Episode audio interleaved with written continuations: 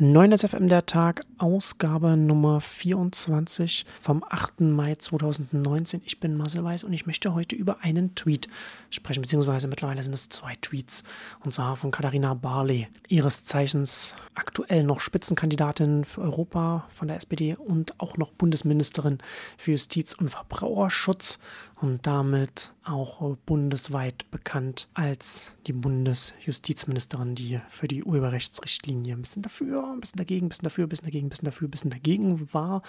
Also durch und durch SPD, die gute Frau. Ich lese den ersten Tweet von gestern mal, mal vor den sie von der UMR abgesetzt hat. Egal ob Vodafone, Telekom oder O2, man kann miteinander kommunizieren. Warum geht das nicht auch bei Messengern? Ich will, dass man auch zwischen Freema, Signal, WhatsApp etc. barrierefrei kommunizieren kann. Dann gäbe es mehr Konkurrenz um den besten Datenschutz. Und dann hat sie heute nochmal einen Tweet, jetzt hier gerade vor wenigen Minuten nochmal nachgelegt. Da schreibt sie, an alle hier, die an der Umsetzbarkeit zweifeln. Das Bundesministerium für Justiz und Verbraucherschutz ist auf Arbeitsebene bereits in Kontakt, unter anderem mit Messenger-Diensten, um zu eruieren, wie man Interoperabilität herstellen kann.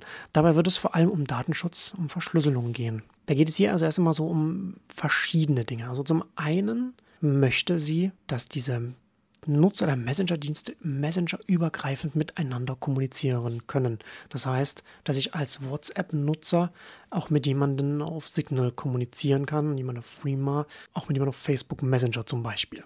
Und das Ganze soll sicher sein, also soll verschlüsselt ablaufen. Nun muss man erstmal über verschiedene Dinge reden. Also zum einen, Verschlüsselung dezentral umzusetzen, ist theoretisch technisch machbar, aber nicht unbedingt trivial oder nicht unbedingt überhaupt nicht trivial, was die User Experience angeht, wie wir zum Beispiel bei Verschlüsselung von E-Mails sehen können. Wobei E-Mails natürlich noch ein extremer Fall ist, weil da sichergestellt werden muss, dass es alle Eventualitäten abdeckt, denn E-Mails kann ich auch selber hosten. Bei den Messengern hier reden wir ja erst einmal schon von Diensten, die von Entitäten angeboten werden, von Unternehmen oder von Serverbetreibern, auf denen dann mehrere Nutzer aktiv sind, sodass man da auch wiederum davon ausgehen könnte und dass man zumindest in diesem Fall davon ausgeht, dass es nicht ein Nutzungsszenario abgedeckt werden muss, bei dem jeder seinen eigenen Messenger-Dienst auf dem eigenen Server laufen hat, auch wenn das sicherlich der feuchte Traum mancher CCC-Mitglieder ist. Aber selbst wenn wir jetzt sagen, wir haben jetzt wenige, sagen wir mal, mehrere Handvoll Messenger, mit denen eine verschlüsselte Kommunikation übergreifend sichergestellt werden kann, dann ist das immer noch trotzdem noch eine Herausforderung, das erst einmal vernünftig umgesetzt zu bekommen, auch sicher umgesetzt zu bekommen. Aber nehmen wir einmal an, diese Herausforderung lässt sich lösen, dann kommen wir zu dem Ziel, das Frau Barley äh, formuliert hat. Denn sie sagt, in dem letzten Satz des ersten Tweetes, dann gäbe es mehr Konkurrenz um den besten Datenschutz. Das heißt also, wenn man eine Kompatibilität, eine Interoperabilität zwischen den Messenger-Diensten herstellt, dann hat man im nächsten, im nächsten Schritt die Netzwerkeffekte rausgenommen, also Zentralisierungseffekt rausgenommen und führt dazu, dass die Messenger-Dienste miteinander konkurrieren und nicht der Größte einfach sagen kann, er ist der Größte und da sind ja alle und da geht, da geht keiner dann mehr weg. Das ist eine nachvollziehbare Vermutung, der man aber auch etwas entgegenhalten kann, und zwar die Trägheit der Leute. Denn letzten Endes, was würde passieren, wenn alle Messenger-Dienste oder die großen, die mittelgroßen miteinander kompatibel sein müssen?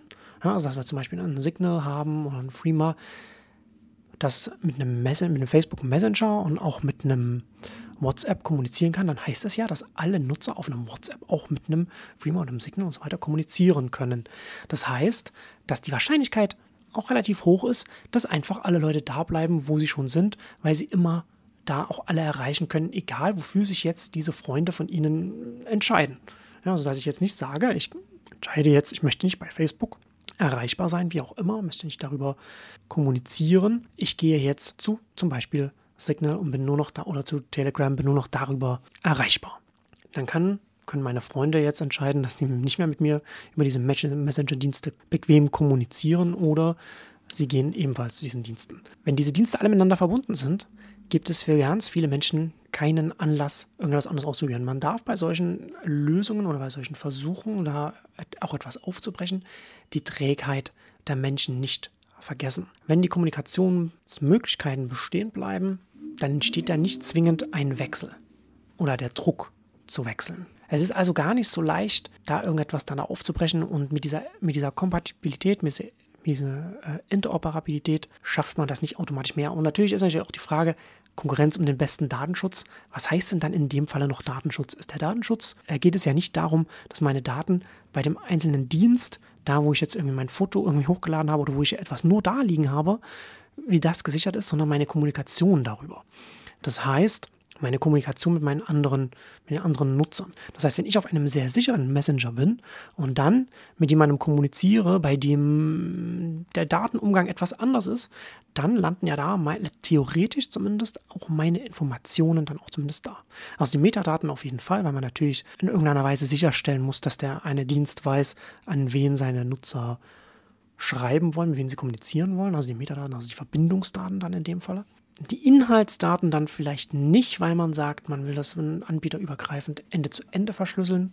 Aber das ist natürlich eine, nach wie vor eine Herausforderung, das äh, gut umgesetzt zu bekommen. Nun kann man natürlich sagen, wenn man den Netzwerkeffekt rausnimmt, dann äh, wechseln die Leute trotzdem oder ist die Wahrscheinlichkeit höher, dass Leute wechseln, weil mit diesem Netzwerkeffekt dieser Zentralisierungseffekt dann rausgenommen wird und dann die Messenger-Dienste dann mehr über die Features, über die Funktionen, die es dann noch zusätzlich noch auf anderweitig gibt, dann darüber kon äh, konkurrieren.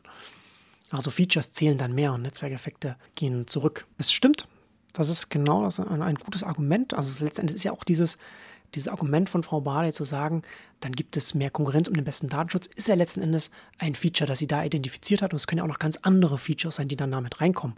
Und hier sehen wir aber auch schon die Dynamik, zu der das führen würde.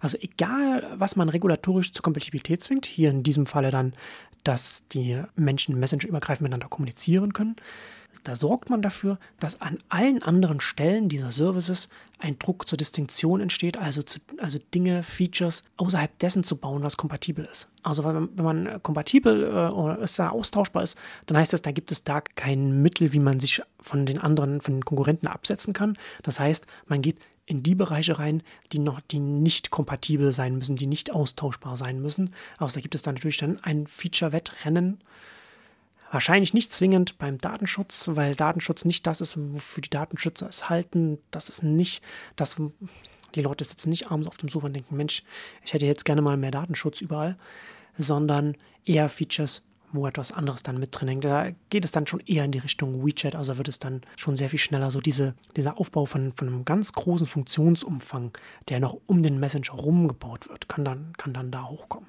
Also letzten Endes ja, kann man machen, diese Kompatibilität, da auch regulatorisch vorauszusetzen und die Player zu zwingen, das zu machen.